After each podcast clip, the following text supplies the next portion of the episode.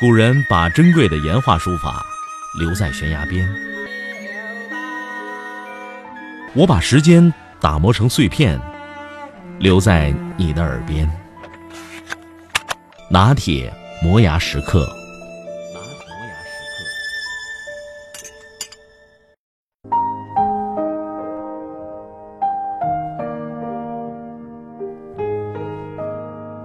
宣统二年。也就是一九一零年，一个叫朱子勉的广东人参加清政府组织的留学生考试。当时的主考官是因为修建京张铁路而闻名的詹天佑先生。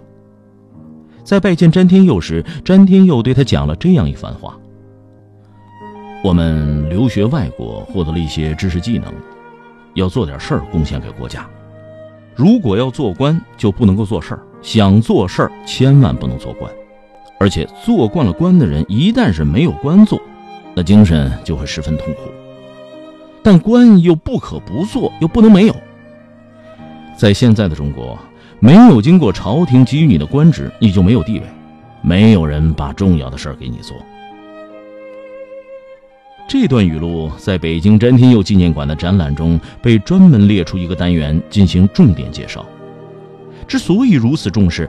是因为这段话是理解詹天佑一生作为的一把钥匙。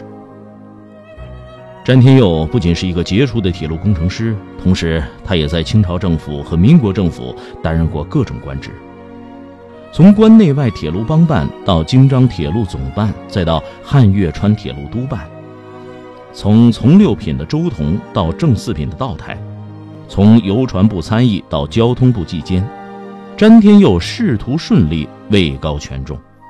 然而，作为一个十一岁就留学美国、系统接受过西方教育的留学生来说，他的为官之道又与众不同。詹天佑主持修建京张铁路的时候，铁路要穿过满洲贵族广宅的坟院。广宅是镇国公载泽的亲戚，很有势力。他百般阻挠，坚决不让铁路经过自己家的坟院。他还贿赂了铁路主管部门邮传部，要求铁路改线。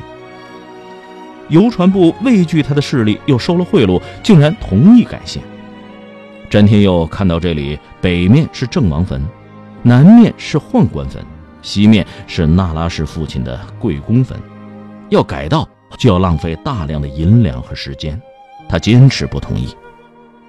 这件事几经周折，最后因为五大臣出洋被炸，载泽吓得不敢参与外面的事了。广宅才因为失去靠山而同意铁路在他的坟墙以外通过。这样的故事还有很多。詹天佑目睹了这些故事，也知道了自己所处的环境，他逐渐明白，在清末封闭落后的社会背景下，要实现自己以创造性建设谋求社会进步的梦想，必须得有一定的官职。否则，连做事的机会都得不到，更不用说做成一件事儿。所以，面对同样是留学生的老乡朱子勉，詹天佑语重心长地对他讲出了自己的感悟。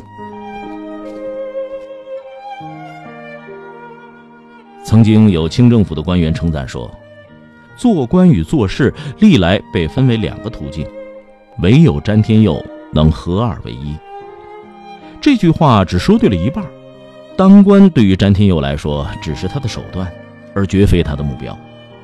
在当时的社会背景下，做官只是詹天佑引进西学、做实事以谋求社会进步的重要途径，也可以说是他无奈的选择。中国的大多数知识分子在政治面前，要么自命清高，不与当政者有任何的来往，要么完全被政治左右。而詹天佑却能从现实出发，通过这种折中的方式来实现自己的理想，既保持了一个工程技术人员的技术性，又没有与统治者完全对立。这种妥协恰好表现了他立足现实、奋斗自强的一面，堪称中国知识分子的楷模。